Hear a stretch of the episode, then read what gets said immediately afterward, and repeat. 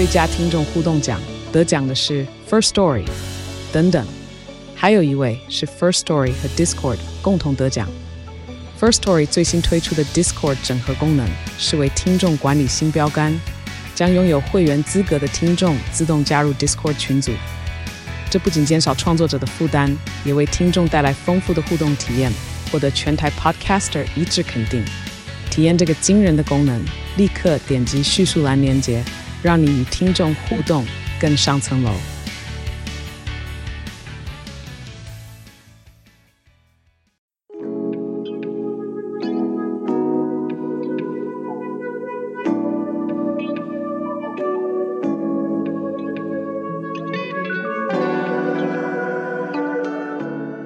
来，我是那亮。大家好，我是迷津。正式介绍庄子。好的，上一次呢，讲到这个《史记》里面呢，司马迁对庄子的一些看法跟想法，对，对不对？嗯、开始之前呢，我们还是先介绍一下庄子这个人。庄子呢，他姓庄，名周，庄周跟孟子是同一个时代的人。嗯，战国时代蒙毅的人，就是呢宋国一个地方了哈，嗯、就是现在山东省的西南部，山东人呐、啊。嗯，山东人，山东人啊。嗯，承认。呢，七元立，油漆工的意思嘛，哈，其实不是哈，七元就是一个地名啦，它就是那个地方的一个官。嗯、后世的学者呢，有时候会以七元立呢来代称，嗯，那他是战国时代的思想家、哲学家，也是呢宗教上面道家学派的代表人物，嗯，那同时呢，他也是呢老子思想的继承跟发展的人哦，在西元呢七百四十二年，唐玄宗的时候，就把他封为南华真人，嗯，庄子。这本书呢，也被称为呢《南华经》。嗯，宋徽宗也有追封他叫做呢微妙圆通真君。嗯，这个什么真君什么真君，听起来就是道教人物了嘛，对，对不对？哈，所以呢，我们接下来分享了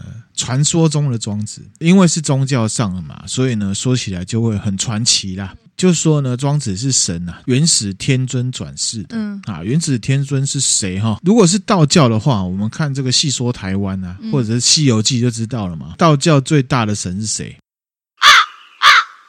玉皇大帝，玉皇大帝啦，上一次有讲，我有在想是玉皇大帝，但我不确定对不对。对，那其实玉皇大帝是道教最大的这样的说法呢，是宋朝之后的说法。嗯，在先前呢，道教呢是以三清道祖作为最高的主神。嗯，好，三清道祖不是一个哦，是三个，三个。可是你要说他是一个也可以啊，我解释一下就知道了哈。那个三清道祖呢，就是呢玉清之祖元始天尊。嗯，啊，就是刚刚讲庄子哈上。清之主叫宝灵天尊，嗯，太清之主呢叫做道德天尊，嗯，就是老子。老子。那因为呢，道教的哲理里面是有讲三清啊，就是三位三体啊的象征啊，哈、嗯。因为道教里面有讲到一气化三清啊，《道德经》里面呢，我们之前有分享过，道生一，一生二，二生三，三生万物嘛，意思就是说道。化身呢，混沌的元气，生出了阴阳两气。啊，嗯、就是我们看那个太极的图嘛。阴阳两气呢，演化成天地人三才，嗯，从此以后才会有万事万物，嗯，一化为三，三本于一，嗯，所以呢，三清道祖，你要说他是三个神，或者是呢一个神都可以，道的人格化，嗯，只是要表达说老庄思想就是道教作为宗教的话呢，思想核心，嗯，啊，其实还有另外一个说法了哈，就说呢，庄子呢叫。做太乙救苦天尊。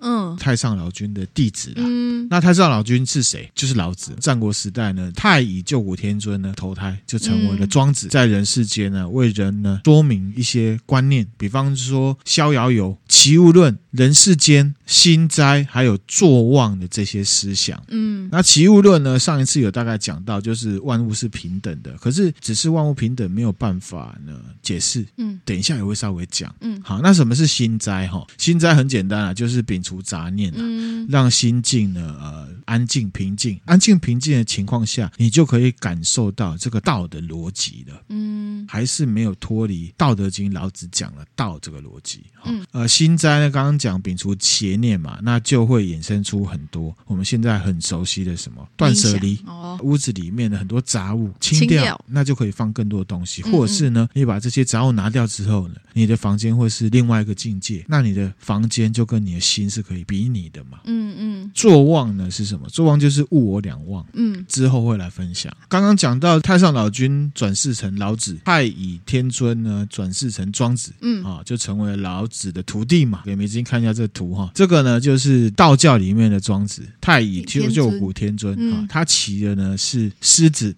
其实呢，这个图是有 inside 的哦。在中国古代呢，我们之前讲佛教是佛道融合的结果，对不对？对。道教或者是佛教的一些画作里面呢，狮子呢通常是代表佛法的意思。嗯，佛法。为什么他会骑着这个狮子？哦，有一个象征意义，我们等一下会来说。好，好，那我继续讲哈。其实呢，传奇的庄子呢，在很多的民俗小说都有出现，比方说呢，《西游记》就有出现。嗯，就是他的狮子啊，就扰乱了唐三藏。取经啊，嗯，孙悟空他就看出来啊，这个是太乙救苦天尊的坐骑嘛，嗯，他就跑去找庄子。《西游记》的桥段里面呢，太乙救苦天尊他是坐在一个莲花座上面，然后发光，叭，很欧夏类的方式出现，嗯、就是他是一个很重要的人物这样子哈。嗯《封神演义》也有出现，好，我们现在都知道哪吒嘛，三太子对，不对？嗯、电音三太子，噔噔噔噔噔噔噔噔噔。那哪吒呢？我们如果去道教庙，也就知道他是中坛元帅。对。封神演义里面呢，战争的时候，哪吒不幸败北了，太乙救苦天尊啊，就出来复活了哪吒，而且同时呢，哪吒本来就是太乙救苦天尊的徒弟。哦。他也协助姜子牙推翻了商朝，建立周朝。嗯、那其实呢，我们在中原普渡的时候呢，也可以看到太乙救苦天尊。我们在一百五十三集包公下集不是介绍到普渡的时候会有一个神明叫什么燃面大士，对，或者是大士爷嘛，嗯，那是一个青面獠牙，那脸啊烧的这样烂烂的，嗯、上面作为一个菩萨，对不对？嗯、那其实呢，因为佛道融合，所以有一些庙宇里面呢，燃面大士头上啊会是观世音菩萨，嗯，啊有的呢会是太乙。救苦天尊。哦，这样子哈。嗯、以上呢就是关于庄子的本尊太乙救苦天尊的神话故事。嗯，然后要讲这个呢，只是说等一下分享的时候听起来呢比较不会这么枯燥了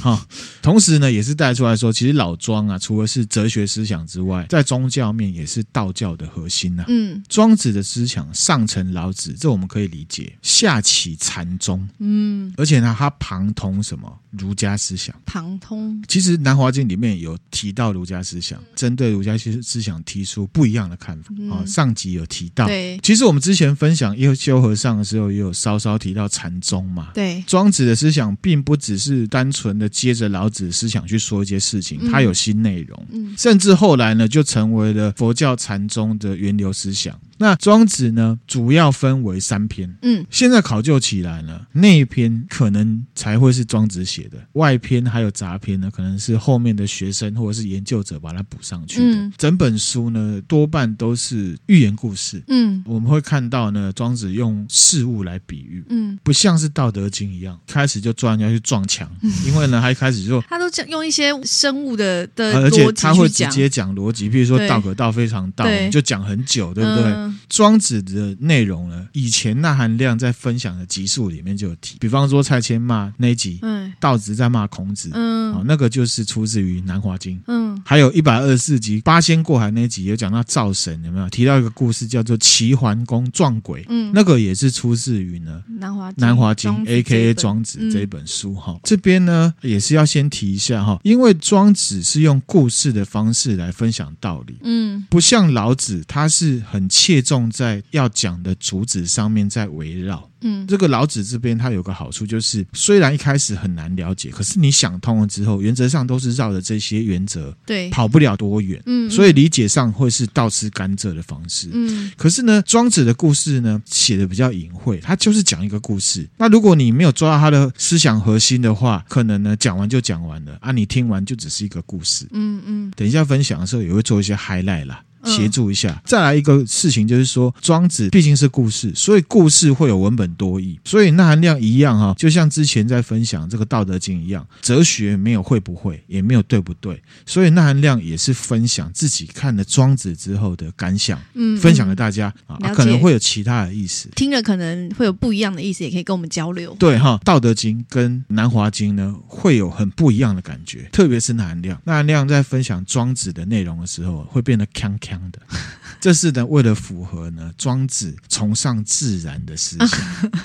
哦，当然有可能是因为大家出社会很久了哈，因为都是儒家思想，功利主义。会对庄子的思想感到陌生啊，所以会觉得而且的公啥，嗯，那锵锵啊，这脚踏不到地的感觉，你这个是什么意思啊？所以后遗症就是好像听了什么，可是又好像没听什么，这么酷。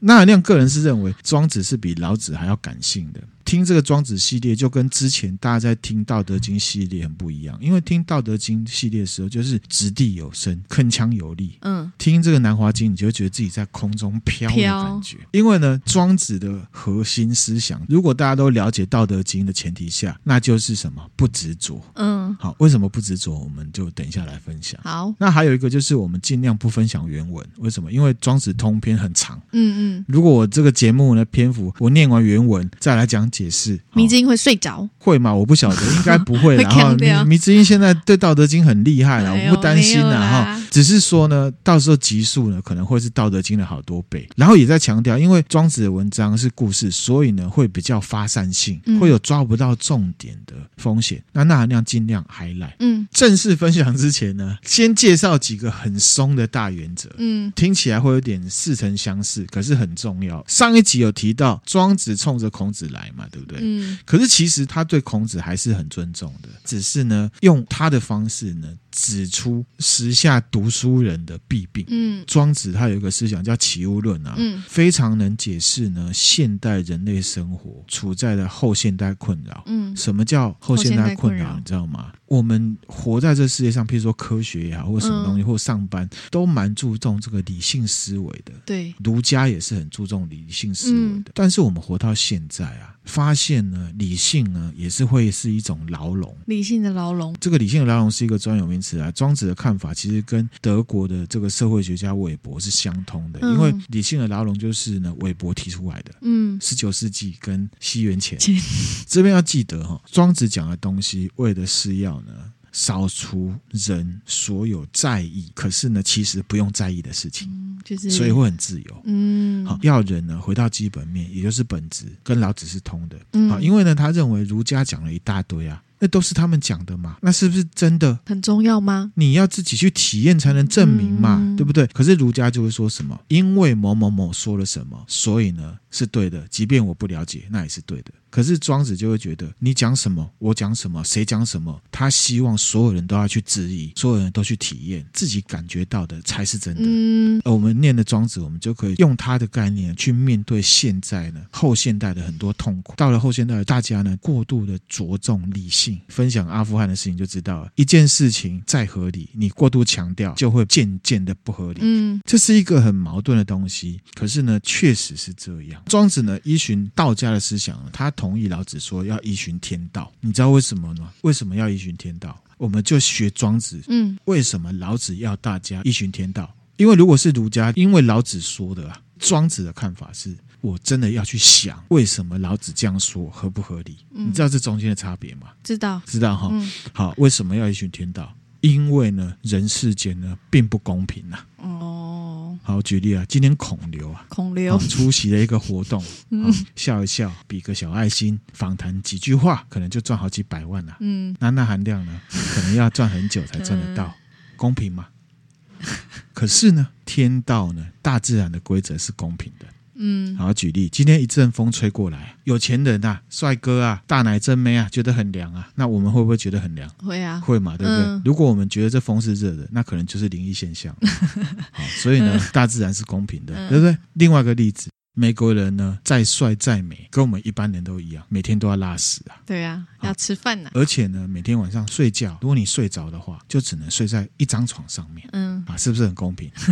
好，有了这个概念呢，庄子同意老子讲的，要依循天道。而且呢，庄子更加强调什么？自然。嗯，不只是接触自然哦，你的心境也要跟大自然的眼光是一样的。嗯。嗯，这个也是跟老子讲的一样，一样依循天道。怎么样跟大自然的眼光一样呢？公平而且不执着的去看待每一件事情。嗯、那刚刚有讲到韦伯嘛？谁是韦伯？你知道吗？就那个啊，你刚刚讲的、啊啊，他是一个十九世纪的德国社会学家，对不对？嗯、同时呢，他是呢公共行政的鼻祖。鼻祖，公共行政这样的观念哦，是他是他建立起来的。哈，公共行政是什么？哈，公务人员都要懂公共行政，那、嗯、处理事务嘛。公共行政是一个学问。嗯，大学还有公共行政系嘛。哦，是哦。可是呢，虽然韦伯是鼻祖，可是呢，他也提出了理性牢笼这个概念。嗯，庄子比他早了上千年嘛。哈，庄子针对儒家跟法家了解之后呢，提出来一个想法，产生了质疑。庄子呢，同意你要理性思考，可是不可以过度理性思考。那亮在某一集有分享过，一个理性跟感性并重的人才会是最迷人的嘛。对，过度的注重理智呢，就会抵触到老庄思想最讨厌的东西，就是什么巧智。巧智。过度的理性就会产生巧智。嗯。然后上一集有讲到，庄子最讨厌什么？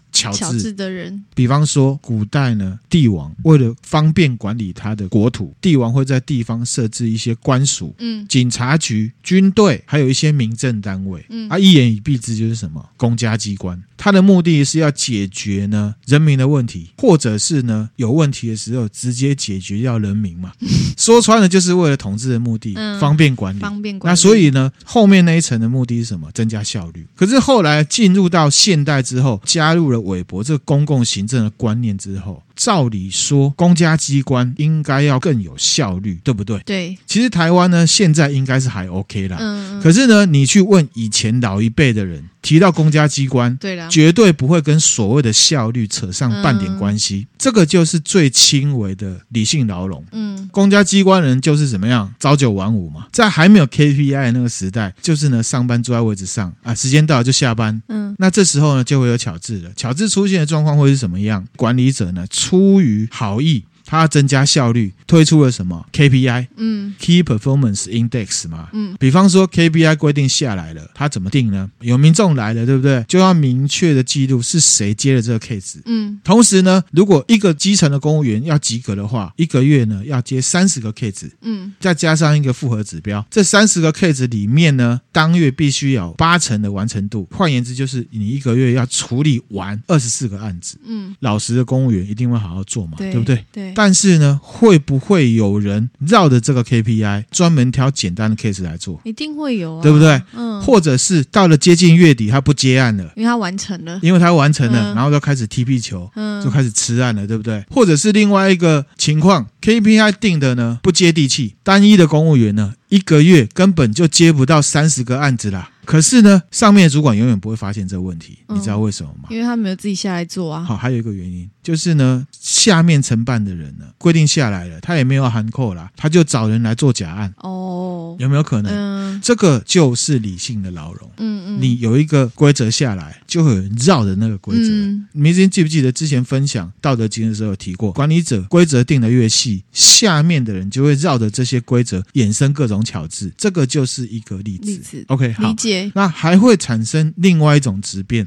什么质变呢？对公务员而言呢、啊，民众的事情呢就没有大小之分，也没有轻重缓急的。嗯，因为上面的规定下来，我有我的 KPI，我挑好处理的事情来做。嗯嗯，已经违背了原本公家机关是要服务民众的这个本质的嘛。嗯，这个就是理性的牢笼。嗯，就变成为自我而做，对不对？到最后就变成其实不是真的在为民服务，只是要符合上级的规定。嗯，这只是我自己呢一个很粗略的比喻的哈。那理性牢笼还有一个特色，上述举的例子一定会有解嘛？可是呢，你会发现我解了第一道问题之后，一个新的方法出来，就会产生新的问题，然后你再解，再定出更多的 KPI，然后再解决，又问题定到最后呢，会变成怎么样？你已经忘记当初定这些东西、做这些事情到底是为了什么？什么嗯，初衷不见了。嗯啊，你也不是存心或真的要忘。忘记哦，而是呢，一开始这个巧字出来之后，整天都在应付，拼命要符合这些你自己想出来的规则，同时也要面对新规则带出来的新问题。嗯，这个就是理性牢笼，这个就是巧字。那扣回庄子跟韦伯要提的哈。任何的学问，特别是非哲学类的啦，应用学科那种的，都是理性的。嗯，可是呢，为什么往往到最后呢，会变得不理性？你知道吗？为什么？因为人都不是理性的嘛。哦，这么简单。所以呢，用模式或者是规则，并不能处理所有的问题。久了，它就会僵化，就会变成理性的牢笼。嗯，还有老子跟庄子口中的什么巧智？巧智。嗯，庄子的齐物论就说，为什么古人呢比现代人有智慧？你知道吗？他们看本质。因为呢，古人承认这个世界上从来没有一件东西存在过，没有一件事情是真的。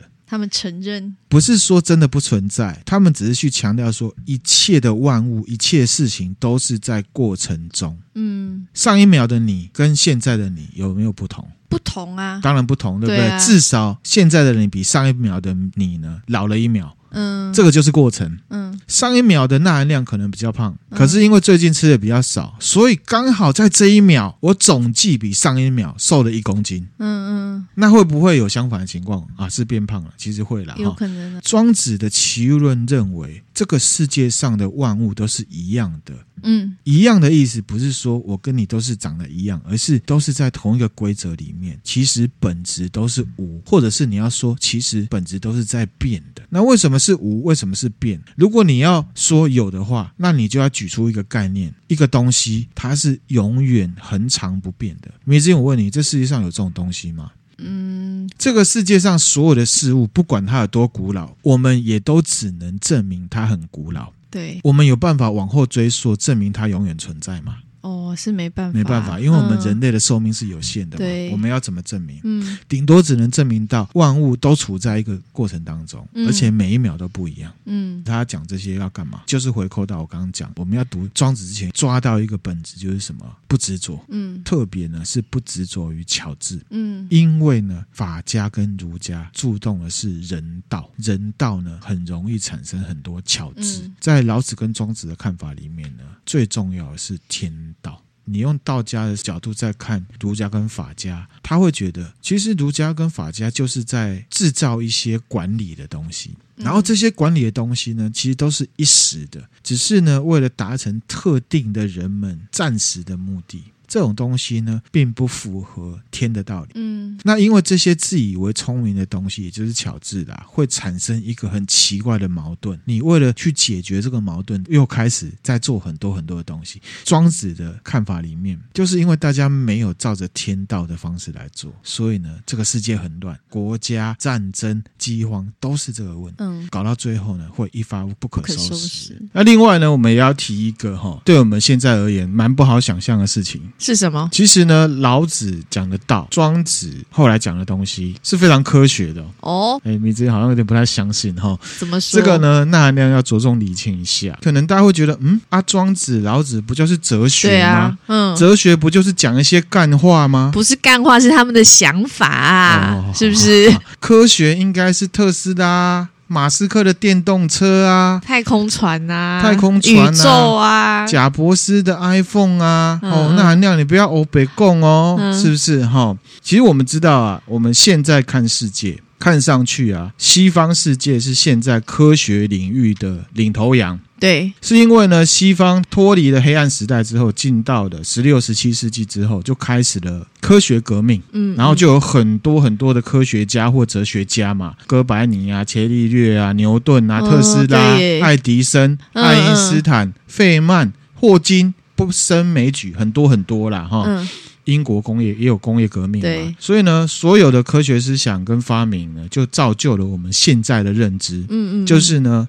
哦，科学是属于西方这边领头的，嗯，但是呢，其实我们也知道，哈，另一方面，在中国的古代啊，有非常非常多的科学发展跟思想也是很蓬勃发展的，嗯，像是什么纸就是中国发明的，哦，对，啊，地动仪。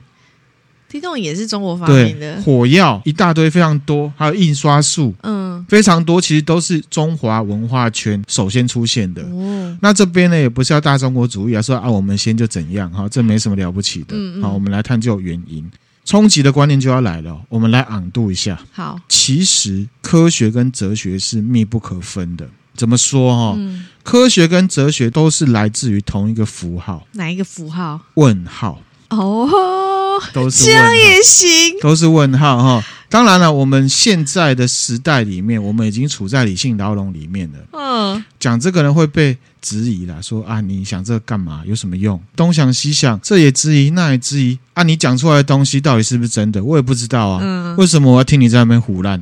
那没听友，如果有听我们《道德经》最后一集啊，那还那有提到，重要的永远是过程。嗯，因为所谓的结果跟结论呢，你拉远来看，也不过就是一个过程里面一个小节点嘛。比方说爱因斯坦说的相对论，嗯嗯，啊有没有之后？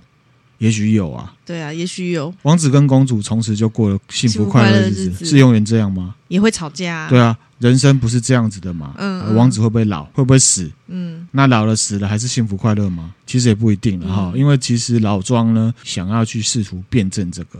老子呢，他在《道德经》当中就是想要解答人活下来，在还没有被理性牢笼束缚之前，会想的一些事情。嗯，好，你知知道这意思吗？知道，知道。那人为什么会生下来？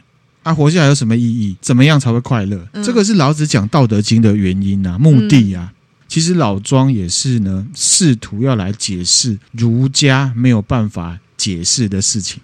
儒家讲究四维八德嘛，对，四维八德是哪四维八德？就四维八德喽，我讲不出来。礼义廉耻 啊，忠孝仁爱信义和平。哦，好好。还有什么仁义礼智忠信孝悌？啊，各种各种，做不到也会背嘛，对不对？好，OK，好。举例，儒家会说什么？不可以偷东西。对，好，这个是最基本的原则嘛，哈，这是基于呢这个仁义道德嘛，做人要真诚。要讲道德守法，对不对？嗯，那儒家强调这个，可是呢，其实儒家他同时呢也承认什么？人活在世界上，应该要去追求成功，嗯，还有富贵，嗯，所以呢，我们就说我们要念孔孟，然后呢，变成一个士大夫去面试当官赚钱。对，但是儒家思想基于上述这两个原则的话，嗯。就遇上困难了。怎么说？人不可以偷东西，对，害别人，对不对？嗯。可是如果有人偷别人的国家，发动战争，引发饥荒，就变成伟人了。哦，这是怎么？这是怎么回事？对，突破盲肠哎！这是怎么回事？这要怎么解释？是说要干就要干大条？我想。应该不是吧？我想这也不是儒家想要提倡的嘛，对，对不对？儒家确实没有办法解释这个哦，有没有办法解释这个？没有哎、欸，没有，所以我才会说儒家就是用来管理人民的，嗯，嗯让你乖。确实，那这样是不是就陷入了一种虚无主义？就儒家好像有一种价值观的虚虚无主义，对不对？我现在有一点。我们现在也会有这种感慨啊，做坏事拍马屁的人成就都超好的啊，嗯，反倒是守规则的人都不怎么样嘛。这边就举一个例子哦，我们就先讲庄子这本书里面一个故事。好，有一个人呐、啊，他很孝顺。有一天呢，他的父亲过世了，不知道是母亲还是父亲呢，忘记了，之后再分享哈，因为之后会分享到那一章。好，这个人呢，他很悲伤，守孝了，他是真的很孝顺，所以呢，他饭也没办法吃，嗯，过得很。很悲伤，很悲伤，瘦到变成皮包骨这样子。啊、好，那那个地区的国王呢，就看到这个人，觉得哇，你好孝顺哦。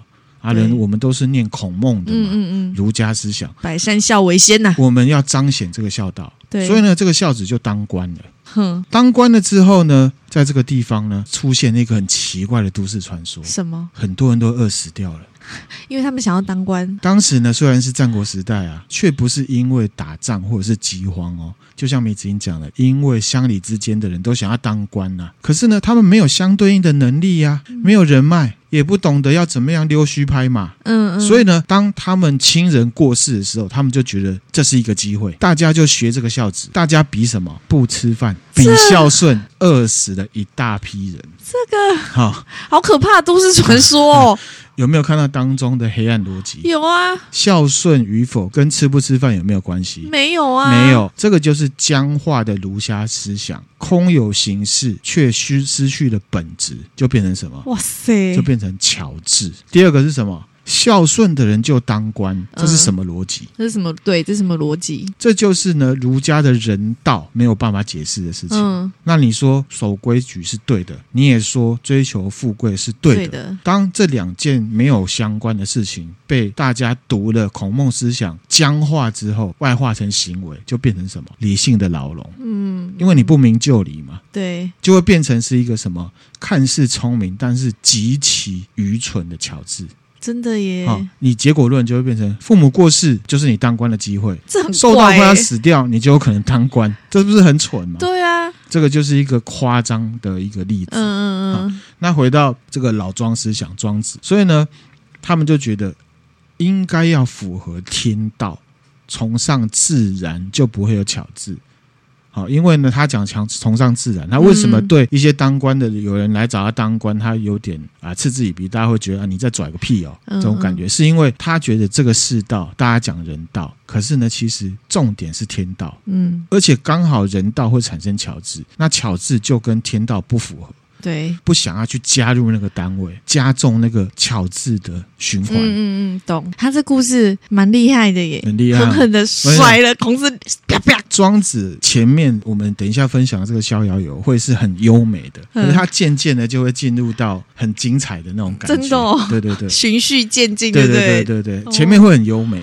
好，那我继续讲。这个有优美吗？这个就没有优美啦。我说前面呢、啊，就是《逍遥游》很优美。好，那讲到这边呢，那没听友还有美知音应该就可以了解到，庄子不是真的冲着孔子来的，他是冲着 他是冲着巧智来的。嗯嗯，他没有认为孔子是说错了，可是呢，说出来的东西被大家执行之后就僵化，就像我稍早在讲的理性的牢笼嘛。公家机关的例子，他其实应该一方面是在批判当时大家太崇崇尚这个孔子嘛，变成巧智，对孔子思想太强调了，就变成你失去一些基本的该有的一些基本的判断。他并不是说孔子的说法是错的，嗯、他也不认为孔子的儒家思想是巧智。可是过度被强调之后，这个东西僵化了，就会变成巧智。嗯、懂懂。这个巧智不等于儒家思想，他的。书里面一直讲孔子，不是他要刁孔子，他知道大家最吃这个、最买这个单，这个东西到最后会衍生出你的巧智，他其实是要刁你的巧智。我懂了，我懂了。之前在《道德经》的篇幅里面也有讲过很多，我就有讲到为无为。嗯，为无为意思就是无成见而有所作为，你不要乱设立标准，因为到最后都会僵化，变什么巧智嘛。嗯，刚刚讲到庄子不是冲着孔子来的啦，他其实认为呢，天道才是重点，崇尚自然，与天同道的话，不用像儒家说一定要去追求什么，要讨好谁才有办法找到快乐。嗯，快乐内求就有，看清就有。嗯，其实我们之前在讲《道德经》第一章的时候，老子就说啊，道生一，一生二，生三嘛，然后就说什么道可道非常道，名可名非常名，对不对？嗯，他其实没有办法解释道本身是怎么回事。其实没有，对对，没有办法，对，因为他知道所谓的逻辑跟理性是没有办法解释这个世界上的万事万物的，嗯嗯嗯，特别是那个道。没错，换言之，逻辑是有它的极限的，语言也是有它的极限的。有些事情呢，我们只能用体会的。这个呢，就是科学跟哲学的不同。嗯，哲学包含科学，嗯，但它也包含了逻辑没有办法解释的感性的部分。那那以前有分享过啊，个人认为呢，佛教是哲学，不是宗教。嗯，就是因为佛教里面很理性，而且它很科学。比方说，我们分享脑，是不是讲到佛学？他说冥想，嗯，因为他知道你的脑根本没有办法叫他不要想事情，就是不要想。佛教它有科学的地方，它也有感性的部分，嗯，就是没有办法证明你要个人去体会的部分，嗯嗯，所以。那那样才会觉得，其实佛教或者是佛学，它是一种哲学，因为宗教是大部分感性。所以呢，那那样认为哲学包含感性跟理性，也包含科学。过度标榜科学理性，一样会进入非理性，变成理性牢笼，然后变成什么迷信？嗯，其实老子他一开始在分享他的想法的时候，或者是庄子也一样，他并没有选择宗教路线去解释道，而是哲学路线。因为宗教呢，不完全合乎理性原则嘛。虽然他没有办法解释道是哪来的。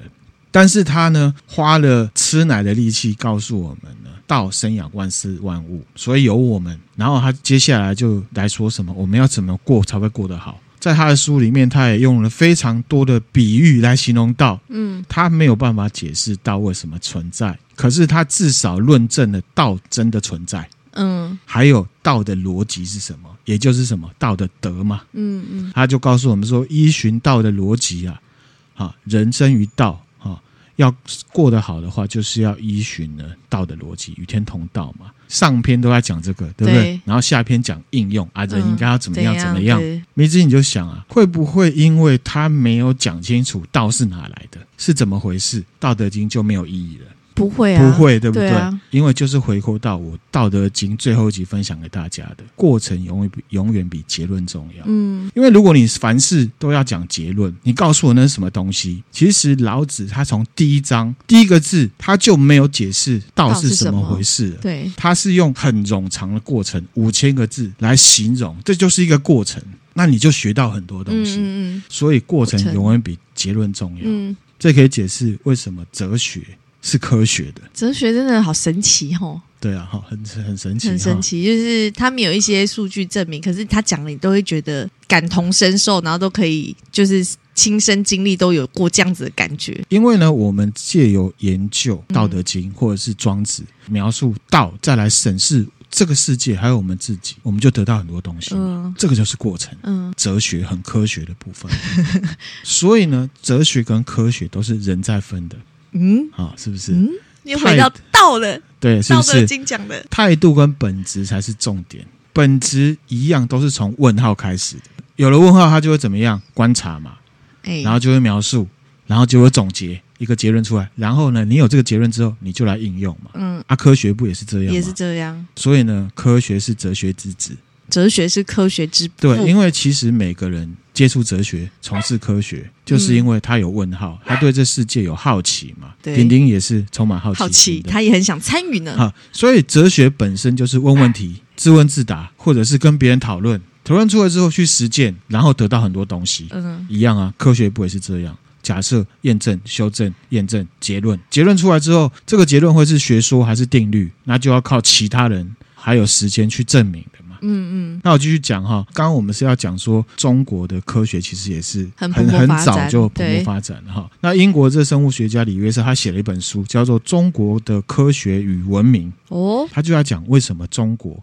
这么早就有科学精神，它里面就提到中华文化圈的科学思想会开始领先，就是因为来自于老庄思想。哦，刚刚其实也论证啊，其实老子很科学啊，道他怎么指得出来有这个道的东西？嗯、我们都忙着吃饭拉屎、看电视、睡觉，怎么会去想怎么这有一个道的东西？嗯、我等一下继续讲，你会觉得不谋而合啊。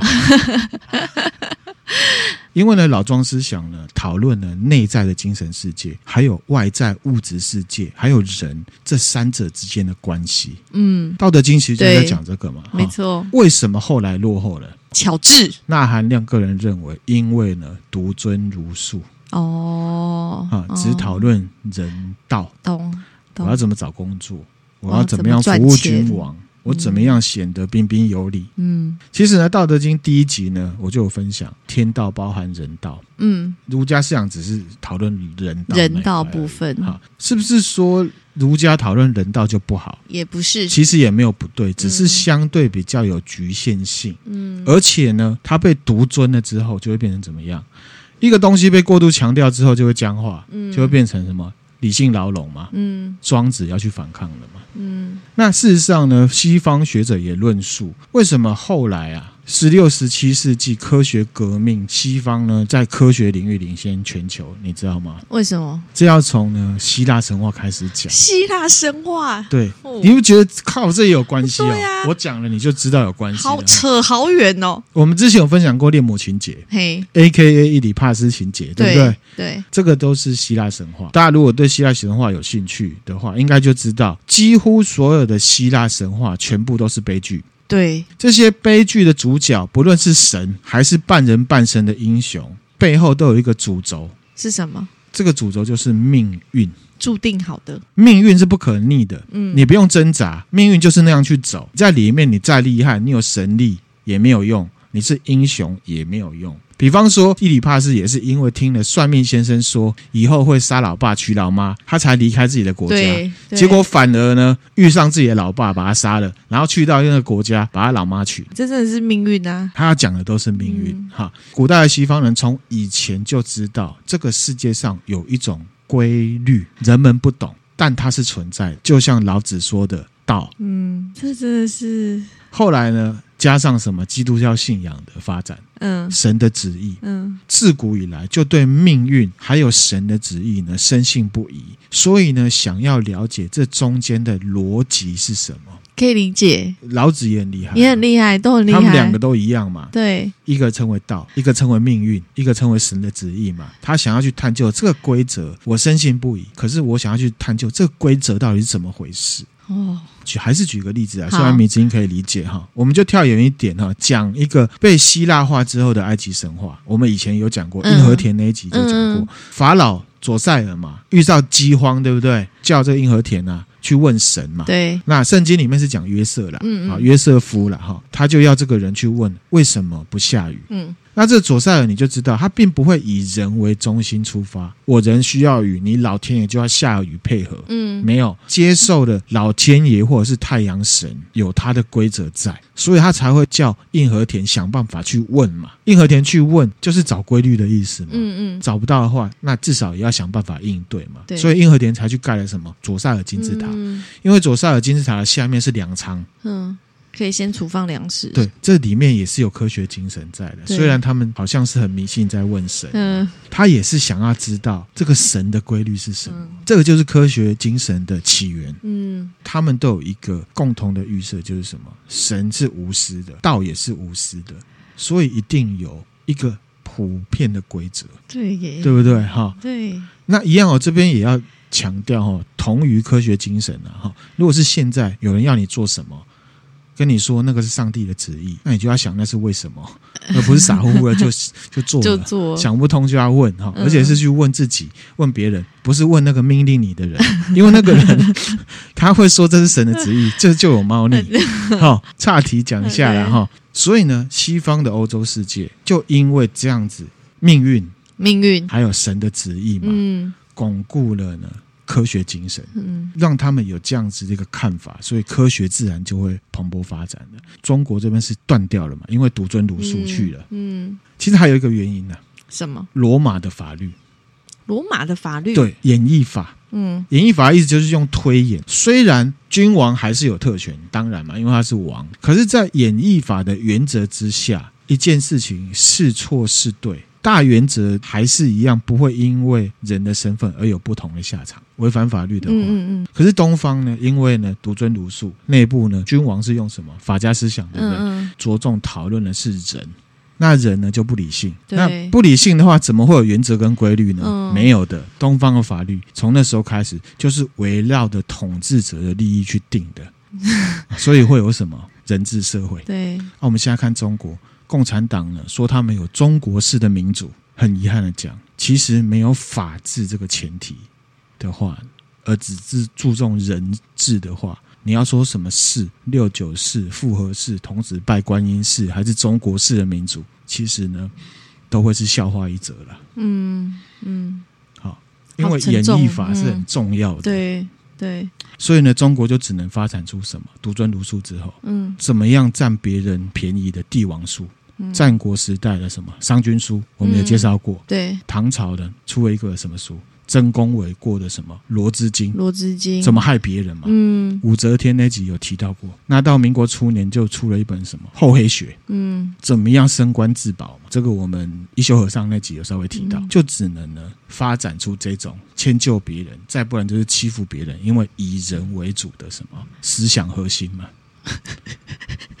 你刚刚在讲那几本书，感觉都是黑暗宝典呢那个都是 暗黑，那都是完全围绕在人治社会才会出现的产物，就是都乔治书啊。打工仔呢，就是儒家嘛。嗯，那帝王老板就是法家嘛。到最后，整个社会就就会变成什么样？宫斗。然后呢，下面的人呢，学什么？怎么样去读潜规则？嗯，怎么样呢？当乖宝宝，讨好上司，然后拿到自己的利益，嗯，就好了。好，这个我们也不得不说哈，儒家、法家的思想当中都是有浓厚的功利主义在里面的。嗯嗯。啊，我做了什么就会得到什么？道家没有啊？道家大家告你告诉你你要怎么看，你就会快乐，就这么简单。嗯。嗯，你看哦，延续这样的说法，我们自己在形容我们自己办公室的情况。十之八九都是用宫斗来形容嘛？对呀，为什么？因为我们所有的人脑子里面都是儒家跟法家思想嘛。嗯，那思想呢，影响你的行为嘛？因为你脑子里就这些东西。OK，好，你知道这边好想象吗？可以。我再举一个例子。好，好。如果今天你在工作上犯了一个错误，嗯，第一个会想到的是什么？不要怎么样不被发现，不要被惩罚。OK，好。如果被发现了，那我们就会想什么？完蛋了，主管会有什么反应？对，嗯，这事情虽然是错的，可是可大可小嘛。因为你要看你跟你的主管交情好不好嘛，或者是你要看他今天心情如何嘛。那如果你跟主管不好的话，那还不一定那么早害怕哦。嗯，你说不定还有王牌。为什么？因为你跟总经理可能是麻吉，对不对？这个就是人治社会，嗯、红绿灯只是参考嘛。嗯，那我们之前看新闻啊，有人会说什么？警察你要开单，OK 啊，我再找彪哥来说啦。嗯，或者是说，哦，你开单没关系啊，我晚点再找你们派出所的主管说啊，不为难你啦。嗯，你开啦，你开啦，嗯、你照你的规定了，我不会为难你啦。嗯，这就是人治啊。真的耶，影响到我们的 DNA，我们的行为就是这样，只是我们自己不知道而已嘛。嗯、可是呢，在比较有制度规章的企业，你会担心的是什么？如果你犯错了，有没有违反公司规定？嗯，那法治精神呢？其实也是包含在科学态度里面的嘛。我们刚刚讲了这么多，嗯。演绎法嘛，嗯，就科学，对不对？这也是为什么我们期望呢？公司有明确的规章，而且是真实有在尊重跟执行。同时，我们也期望主管是注重理性还有逻辑的嘛。对，因为呢，我们不希望我们的环境变成一个有关系就没关系，没关系就超有关系的人治社会嘛。嗯，而是法治。这也是《道德经》提到的：“圣人执左契而不责于人。”圣人他在做事情，管理人他是依照规则，嗯，不会呢自己定规则，看自己的心情，不会看一个客观的规则。嗯，我们有一集不是把主管跟同事分成了四个象限吗？嗯，那个就是一个客观规则嘛。嗯，好，所以你说老子是不是很早就有科学精神了？也是有演绎法，对这个罗马法律的精神，啊，在里面，帮大家昂读一下：科学精神来自于哲学，科学是哲学之子。嗯，有了明确的规范，我们可以靠演绎法去推论说啊，今天犯了一件错，主管会有什么反应？嗯，好做事啊，你也相对比较有自主权嘛。没错。那人治社会会有什么后遗症阿 Q，对，看别人脸色看久了，心理压抑，然后就会造成集体心理的扭曲。阿 Q 精神又称为什么？精神胜利法，不就事论事。好，在就事论事，在精神上面呢，自我麻醉。逃避自卑，或者是自身的过错，有错呢推给别人，或者是我直接忽视别人的不满。嗯，而且这个进到基因了哦。举个例子，不用看人脸色的中国领导者也是一样的，也是阿 Q。嗯，我们之前分享过大跃进，好，有兴趣的听友可以去听。后来引发了什么？三年大饥荒，对不对？对，明明就人祸，可是毛泽东说什么？我不知道梅子你记不记得？他说：“哎呀，藏富于民也不是什么坏事啦。”他的意思是什么？分明就他造成的，可是他不承认，他把错推给别人。嗯，他说饥荒是因为人民把粮食藏起来了，可是明明就是他的错。错，这个就是阿 Q 啊，基因。所以你说科学的东西跟后来被罢被罢黜，然后呢独尊儒术有没有关系？嗯，这个就是为什么我们要来分享老庄。嗯，回来刚刚讲了老子的科学态度，对不对？嗯，那庄子呢？这边讲个例子，一样，我们先跳一下。庄子的外篇呢，有一篇叫做《知北游》，就说呢，庄子遇到挑战者了。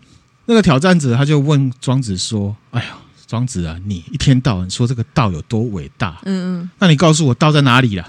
那其实呢，我们日常生活中也会有这样的习惯嘛，因为我们凡事比较习惯什么，诉诸感官，嗯，需要看得到、摸得到的证据，而且呢，也不习惯什么，先问自己。”对耶，啊，是不是？好、嗯，比方说去买饮料，有人会问店员说：“请问啊，你们珍珠奶茶大杯有多大，小杯有多小？冰的有多冰，温的有多温，热的有多热？”嗯，啊，所以呢，我们看星巴克也好，或饮料店也好，就会放两个空杯子，有没有？嗯，底加咖喱空啊，卖我们挖，对不对？只差没有摆三个水槽。冰温热实际什么样？自己手插进去感受一下，是不是喂宝宝喝奶？是不是？嗯、不是嘛？我们昂度来看这个行为。好，梅子，你我问你哦，你会问老人有多老，小孩有多小吗？不会啊，有时候还是会啦，因为我们需要具体知道他几岁嘛。哦，你说这种情况的话，对不对？对，可是呢，即使我们知道具体的岁数，我们的标准也不一样嘛。梅子，我就问你，六十岁算不算老人？啊、哦。以我现在的年纪，我不会觉得。但是如果我十几二十岁，就会觉得六十岁是老人。对，好，对。陈美凤、黑木瞳、刘德华，你觉得他们算老人吗？不算，他们都超过六十。什么？他们超过六十？刘德华还超过六十？超超过六十。即便有了具体的数字，看的还是你的主观现实嘛？对。那你问这干嘛？嗯。好，其实这个就是相对的概念，就像《道德经》讲的，一家店的大杯饮料，指的就是比小杯大的，就叫大杯。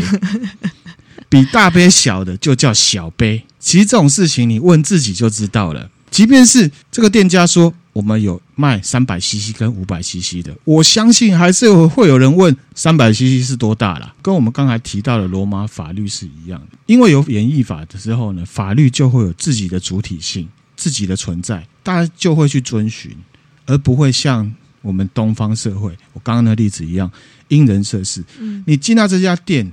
你走的就是这家店的规则，可是现在会吗？我们看很多奥客都是根据顾客的规则，对不对？进到店里面就是照店的规则，店就是道，大小杯就是这家店的德，就这么简单，嗯嗯很好想象吧？对。但是我们现在倾向于人治社会，我们都在骂中国，对不对？我们看我们自己台湾社会。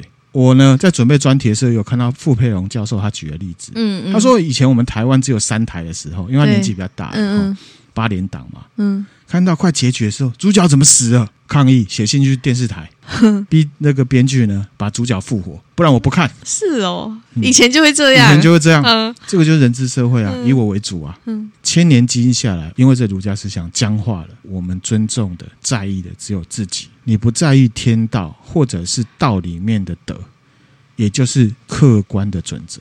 嗯，所以就衍生了很多问题嘛，衍生很多事情嘛。我们之前分享过啊，拜神、问名牌、赌输的、扔神像、劈神像。其实你信的不是神啊，是你自己嘛。对，你觉得世界都要围着你转，透露出来还是什么？我刚刚有讲，儒家跟法家中间核心是什么？功利思想。嗯，我做了 A，我就要得到 B。B 如果我没有得到 B，那我就翻脸。嗯，其实这是一个很不科学、不文明的行为。嗯。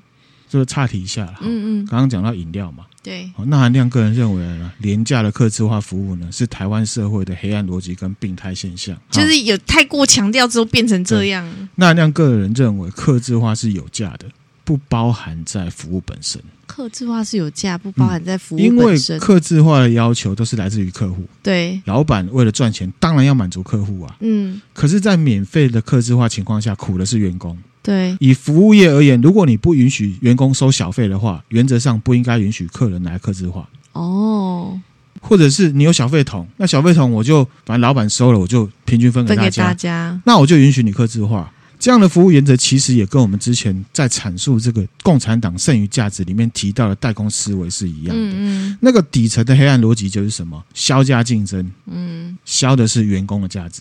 嗯，有钱你就可以任性。你要客制化，你就加钱。好，我再举例，iPhone 这也不行，那也不行，又很贵，大家还不是抢破头？哎、啊，有没有刻字化服务？有啊，它那个可以刻字，嗯、你知道吗？它这个机身现在可以刻字，那要不要花钱？要啊，要啊，对不对？嗯、那可是如果这时候有 UFone 出来了，另外一支 UFone 就 iPhone UFone 嘛，啊、一样贵。东西一样好，可是可以呢，免费刻字，那就是一种呢，削价竞争。对，羊毛出在羊身上嘛，苦的还是我们这一群呢，消费者兼员工啦。嗯，如果老板是为了竞争，自己牺牲利润，那 OK 啦。可是如果是转嫁到劳工的身上，那你各位呢，就可怜了嘛。一般都是转嫁到员工身上，是不是？哈，老板怎么可能牺牲自己的利润？对不对？哈，好，那回来哈，嗯。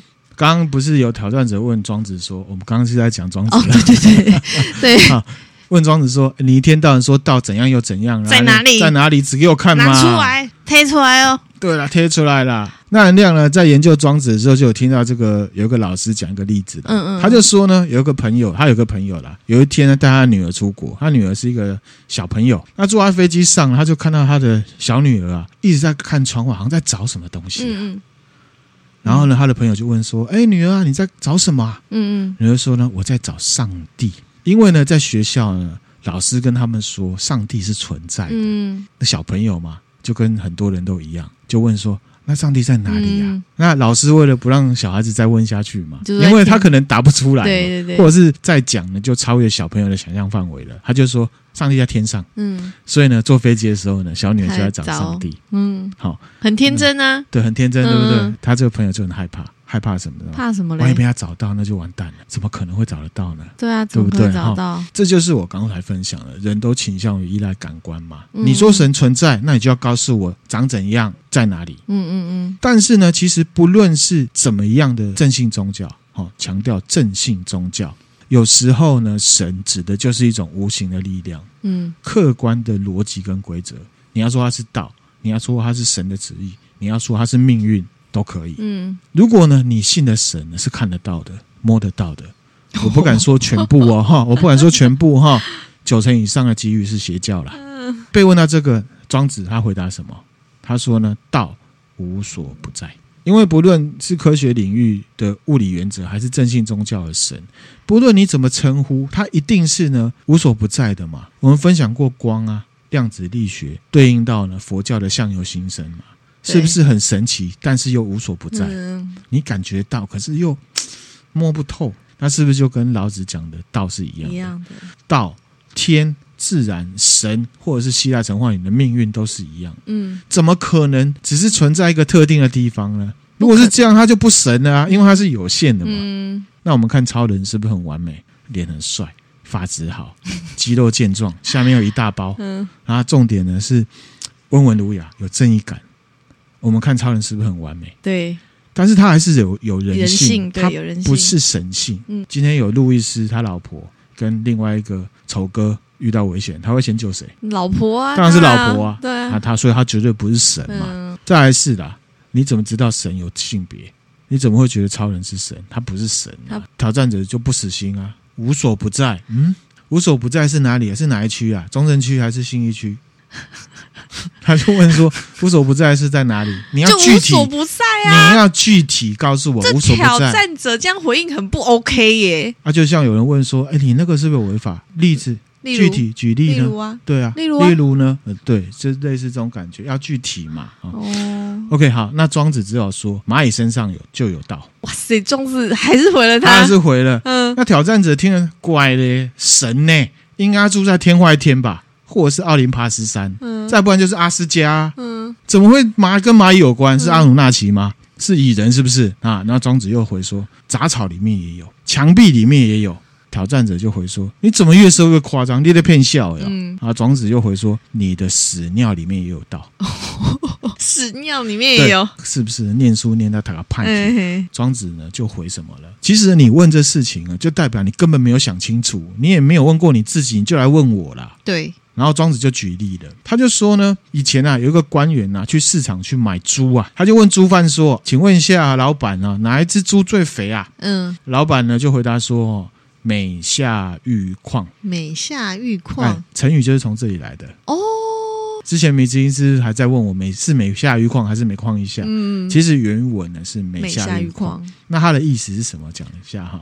他说啊，你呢用脚啊。踩在猪的身上，嘿，你可以踩得越深，代表这只猪呢越肥啦。这个就是美下玉矿的意思，是这意思哦。对，其实是这个意思。挑战者又喊扣了。我问你道，你问我，你跟我说采珠干什么东西啊？嗯，因为其实挑珠啊，在古代是一个很常见的事情啊，所以他就用一个日常生活里面的例子，这样对对对，他有点像是就像你早上刷牙一样。庄子要比喻的就是一样是什么？踏出去的每个脚步，去到了每个地方，看到摸到所有东西都有道。蚂蚁上也有啦，没有生命的墙壁也有啦，杂草也有啦，你的屎尿也有啦。他的看法跟。老子的看法是不是一样的？嗯，有没有像西方科学革命发展的时候去问那个命运、上帝的旨意是不是一样的？嗯，世界上有一个看不到，可是有一个呢规律存在。存在。刚刚不是讲到西方科学在发展的时候，在问说啊，命运是什么？上帝的旨意是什么？为什么会是这样？对不对？所以呢，就会有很多科学家开始问问题、做实验嘛。即便是牛顿也一样，嗯，因为牛顿他是数学家兼物理学家，嗯，推出来的定律，他最终的目的是要干嘛？你知道吗？他是要证明上帝存在。而且在那个时代，非常多的科学家都是宗教团体资助的。嗯，分享《道德经》跟《庄子》，我们可以回到原本，我们去反思什么是真正的科学精神，脱离 be 理性的牢笼。嗯，那这一集呢，我们本来是要分享《逍遥游》啦，对，可是呢又有点长了。那那样自己觉得哈，还是一样在强调，就是我们分享《道德经》跟《南华经》会有不一样的东西，因为庄子它是故事，嗯，那我们就要有很多前景的东西要先讲，嗯，所以呢，我们会花比较多的篇幅，都是有助于帮助我们了解《南华经》的，嗯。那那后来挑战者就没有再没有再问继续问了，很简单，他不懂，他觉得你是疯子啦。嗯，就像我之前那个两百集信讲的嘛，愿者上钩，你愿意想，我讲给你听；你不想听了，那我就不用讲。嗯，就是刚刚那个挑战者跟庄子的对话，就会如果我是去问庄子，然后他一直这样跟我讲，然后一直打他。不是，我不会打他，他就，就会对着我翻白眼。不是，因为他就是举了一个例子，挑战者又问他说：“那是什么意思？”然后他又在说，就像又在举另外一个例子，因为举例子就会让人家觉得说，所以到底在哪里呀、啊？可是他一开始已经回答你无所不在。对啦，是我觉得回到无所不在应该要问无所不在是什么意思，而不是说无所不在是哪里，中山区还是信义区？就是挑战者就是也在白目哦，可是我们一般人都这样、错问题啊。对啊，我常常会有给很多以前的朋友，我会测试啊。嗯，其实我的心机很重啊。比如说我说啊，我会背金刚经，对，或者是我会背心经。有的人就会说什么哦，那你念完你有什么看法？可是大部分人就会说什么啊，是哦啊，背给我听听看。哦，他的想法他只在意你会不会背。会问问题的人，他想要知道什么？你的看法，你，你念完之后得到什么？对，你告诉我，我就学到了。这个就是有没有学习心态的差别。哦，我常常会在问题里面呢下这种勾勾。哦，测试一个人他本质是怎么样的。哦。哇！哎，米之音的妈妈有被我试过。我们在佛光山逛，然后上面就写了这个心心经，然后我就跟他说：“哇，这心经写的很漂亮。”那米之音的妈妈就说：“哎呦，啊，这心经哦。”我那时候就有不好的心态，嗯，一个调皮的心态，我就说：“哎，我会背心经。”嗯，那我妈怎么说？你妈就说：“哟，啊，背花听话买嘞。”他就这样讲啊，然后我心里就你怎么可以对长辈做这些这些这样子？我我的 OS 是啊，就写在上面，你要不自己看，要不呢，你要我念给你听也可以啊。你这样子很不啊很不，不尊重长辈。没有，我只是测试反应嘛。坏。好，今天分享内容就到这边啦。如果大家觉得有趣的话呢，可以分享给你的朋友，也可以抖内我们。那我们有 IG 跟 Facebook，欢迎来追踪。这个算是第一集啦。对，虽然没有分享到内容，可是呢，我认为这个还是一样很重要。就像《道德经》的前面，我们花比较多时间讲述一些概念式的东西，嗯，然后才会进入正题。这样。嗯，谢谢，拜拜，拜拜。我无法延续，明明是你也曾经连我扑朔迷离，看不清好着急，难以排遣故弄玄虚。怎么解释多少次这样不期而遇？种爱色素同款式，甚至同个牌子，谈心思太相似，猜你和我同样固执。现在起，全面统计，捉拿你忽远忽近的距离，求求你，书面说明，承认你也有想我的心事。